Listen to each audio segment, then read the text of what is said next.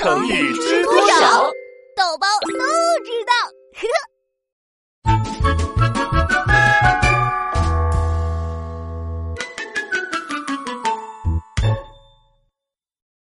冰释前嫌。哎呀，怎么又化成水了呀？这可怎么道歉啊？豆包啊，你干嘛呢？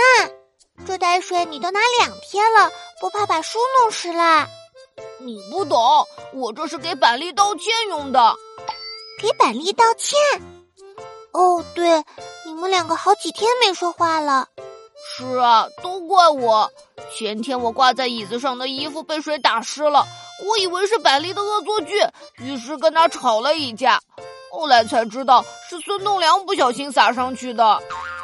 你呀，总是这么冒冒失失的，但我还是不明白，用一袋水怎么跟板栗道歉呢？这是我姐姐给我的建议，让我和板栗道歉，两个人才能冰释前嫌。对呀，那和水有什么关系？周小萌，我真没想到你学习这么好，都听不懂这个成语的意思。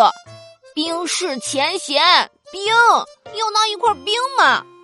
可是每次到学校，冰都化成水了。你可真是要好好学习。冰释前嫌不是这个意思。啊，那是什么意思啊？冰指的是像冰一样融化，嫌说的是嫌隙、矛盾、误会。冰释前嫌连在一起的意思就是之前的矛盾和不愉快像冰块一样融化掉。才不是拿着一块冰道歉，啊，是这个意思啊！哎，你小心点儿，你这袋水快洒出来了，扔掉吧。哦，好。那你接下来准备怎么和班里道歉呢？嗯，如果只是普通的说个对不起，我怕板栗还是很难原谅我。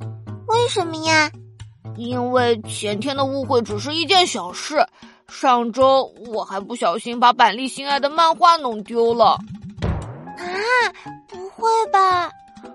还有上上周我去他家玩，还不小心踩到了他家狗的尾巴了。哎呀，真是服了你了。所以我觉得一句对不起是很难让他原谅我的。我本来以为拿一块冰求得他的原谅是很有诚意的事情。但是我还理解错了，豆包啊！现在问题不是你怎么向他道歉，而是你有没有真的把板栗当朋友呀？当然了，但是你看看你做的这些事情，是不是太不把板栗当回事了呢？你就想一想，板栗是怎么对你的，你又是怎么对板栗的？嗯，这么一说，我做的可能是太差劲了。对呀，板栗不会无缘无故的误会你，不会弄丢你的东西，不会伤害你的宠物，都是因为他尊重你、重视你这个朋友呀。嗯，周小萌，我明白了，我和百丽想要冰释前嫌，并不是我道歉多么有诚意，而是真的要把他当兄弟对待，至少要像他对待我一样。对呀，豆包，这样才能收获友谊，并且让友谊长久的继续下去。对不对？嗯，我知道该怎么做了。谢谢你，周小萌。友谊一定要两个人都努力，才能好好的继续下去。嗯，豆包很聪明，一点就通。我和板栗一定要成为一辈子的好兄弟，我一定会努力的。相信你。